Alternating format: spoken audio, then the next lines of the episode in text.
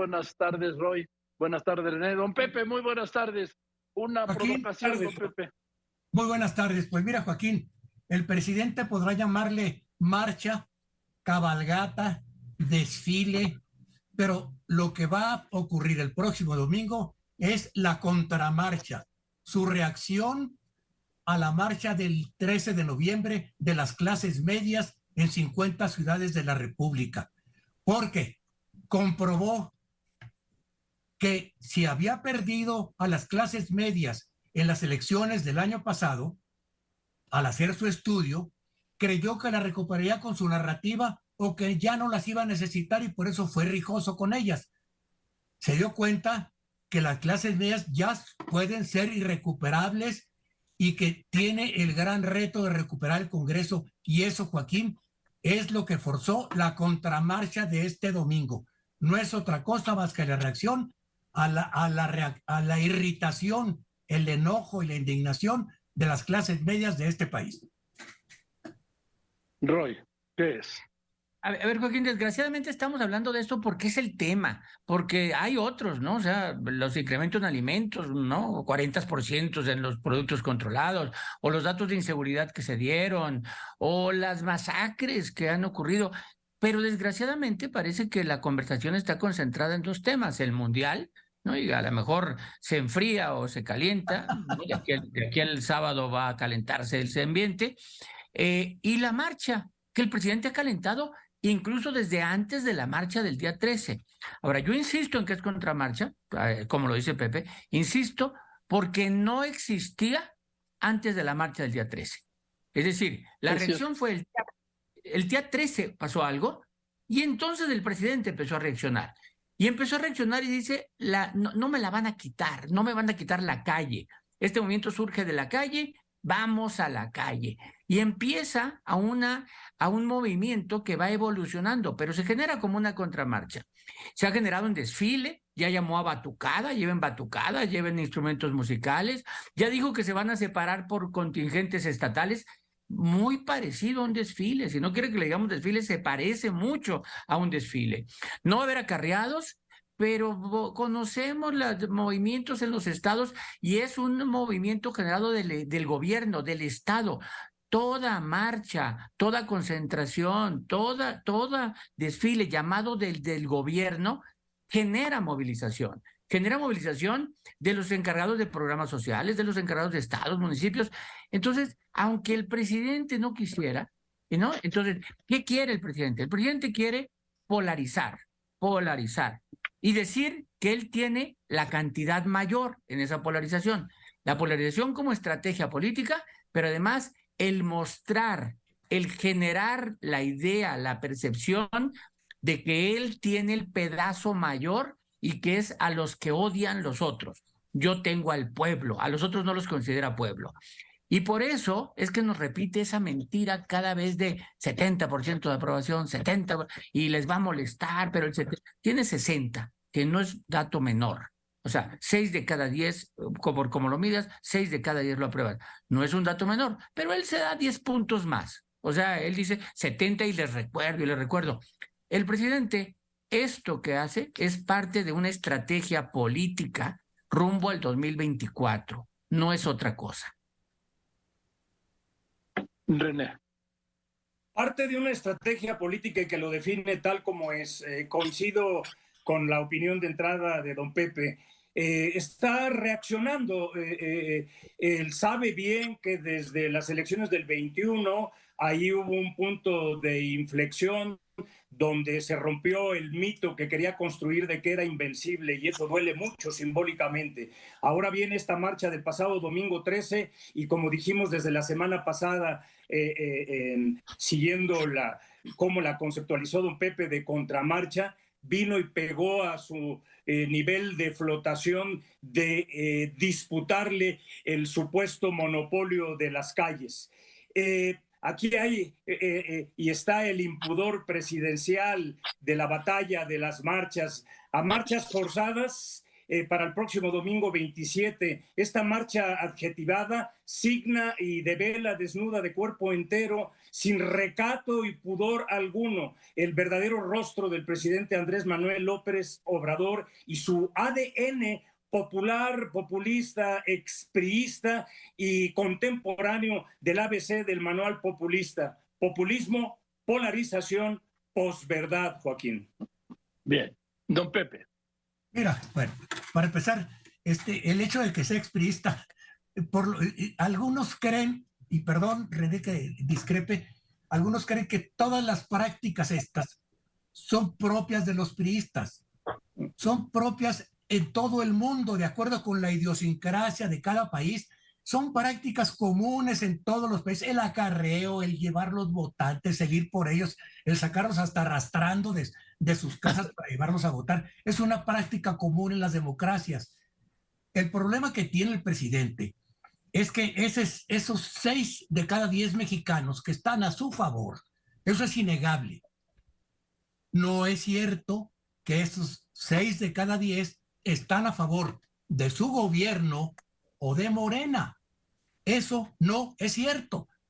Y esa es la percepción que él quiere hacernos creer, que su partido y su gobierno son tan populares como él, lo cual no es cierto. Y está preocupado porque si su partido y su gobierno no son tan populares como él y, no están con su partido y su gobierno seis de cada diez mexicanos, vuelvo a repetir, le aterra que se vaya a perder la mayoría del Congreso, no la presidencia, la mayoría del Congreso, porque si se pierde la mayoría del Congreso, reventó la cuarta transformación. Así es, por eso es el mismo discurso, he documentado, que tenía como candidato presidencial en 2018, allí me lo dijo en tercer grado, que lo que estaba buscando era el voto en línea para tener la mayoría en el Congreso. Y es lo mismo que está pidiendo como presidente de la República para las elecciones de 2024. No hay diferencia en el discurso del candidato presidencial ni en el discurso del presidente de la República. Es exactamente el mismo, Roy. Mira, sí, Joaquín, y voy a usar tu ejemplo para decirlo. Mira, él cuando era candidato, ahí te lo dijo a ti, que pedía el voto en línea, es decir, que su voto arrastrara el voto de los candidatos a diputados, a gobernadores, y, e hizo que muchos alcaldes y diputados ganaran sin hacer campaña, por el solo hecho de estar siguiendo a López Obrador. Bueno, recientemente, hace unos días, desde la tribuna presidencial volvió a decir lo mismo, y al día siguiente medio se rajó. Y dije, no, pero yo nunca dije el voto de un partido, yo nunca dije un candidato porque se da cuenta que como, pero como presidente... Sí, él dijo el movimiento y para mantener la transformación. exacto. ¿A qué se está refiriendo? No, no, yo entiendo, lo está diciendo claramente, pero sabe que hay alguna ley que podría castigar eso. Y entonces parte de la reforma electoral es que se le permita hacerlo, que ya no haya ninguna autoridad que le, que le restrinja su actividad en el 2024, donde desde tribuna presidencial pueda decir, y no solamente la transformación, pueda decir el nombre del candidato, candidata o de partido. Es decir, en el fondo sí esta reforma electoral lleva algo más allá del INE, que es mi, libertad de expresión, como lo califica. Oye, le tengo una mala noticia a lo que dice Pepe, porque, bueno, no a Pepe, sino al presidente. Cuando tú llevas acarreados, que acarreados es que te obliguen a ir eh, por tu posición en el gobierno, por tu programa social y por que los pongas en riesgo. Entonces acarreas. Las gentes que van ahí van porque es visible, pero a la hora del voto, el voto es secreto y votan enojados. No les gusta mucho que los anden llevando a esas manifestaciones supeditando su programa social o su salario a una actividad política. Entonces, les tengo la noticia de que la asistencia a la marcha no se, no se clasifica como voto directamente. Sí, claro. René.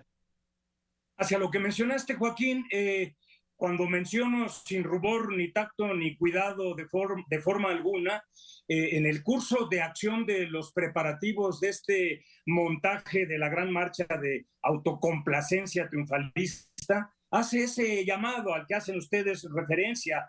Es una arenga a votar en avalancha por la transformación, como mencionaste, y su proyecto de nación. Eh, es una manifestación, una expresión, comunicación de explícita campaña, inaugurando de facto la ofensiva de campaña hacia el 24, una suerte de normalización de, su rol protagónico mm. como agente polarizador, como siempre ha hecho, eh, polarizador en jefe y estratega de campaña de quien con su dedo demoscópico, expresión esta última de Héctor Aguilar Camín, elija entre sus llamadas despectivamente corcholatas. A ver, como conclusión, eh, no más, como conclusión de la marcha, con la conclusión de la marcha es un ejercicio de polarización y de eh, romper la percepción de que la marcha del día 13 tiene a una mayoría en su contra. O sea, quiere romper esa percepción. Bien, pero la conclusión es que gane México el sábado. Venga, con eso me quedo. René, rápidamente una conclusión, por favor. La superadjetivada marcha es una danza de, calificaciones y denominaciones, desde marcha, revancha, contramarcha, desfile, informe oficial, oficialista, marcha de Estado, marcha de gobierno, marcha de autocelebración, marcha de autocomplacencia, oda a sí mismo.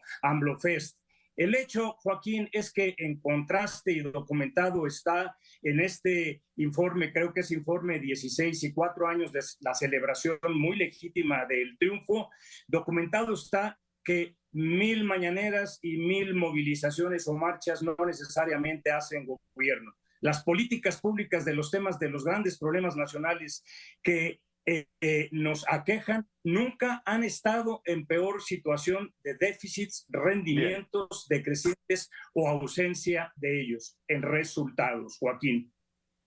Gracias, gracias eh, querido René Don Pepe, por favor. Esa es la verdadera marcha, Joaquín. Gracias a ti. Mira, Joaquín, pues yo creo que es muy breve. Yo creo que en esta, después de la contramarcha, va a comprobar el presidente que está llegando a los límites de su narrativa, porque va a enfrentar la dispersión de los que van a buscar con qué corcholata se acomodan y, y sobre todo la confrontación con los agraviados por las deficiencias en salud, en materia de justicia y en materia de seguridad. Va a encontrar los límites de su narrativa, las realidades políticas, Joaquín. Y cierro con una frase de un catalán, Santiago Rusiñol y Prats. Dice que engañar a los hombres de uno en uno es bastante más difícil que engañarlos de mil en mil. Gracias, don Pepe. Gracias, don Pepe. Gracias, Roy. Gracias, René. Muchas gracias. Nos vemos el miércoles próximo.